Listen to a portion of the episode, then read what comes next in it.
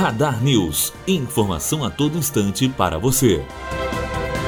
Os aposentados e pensionistas que ganharam ações contra o INSS, mas não sacaram os recursos há mais de dois anos, podem reaver o dinheiro. Dados do Ministério da Fazenda mostram que no ano passado, o governo retomou 10 bilhões e 900 milhões em precatórios e requisições de pequeno valor referentes a processos previdenciários que não foram retirados por segurados que tiveram sentenças favoráveis.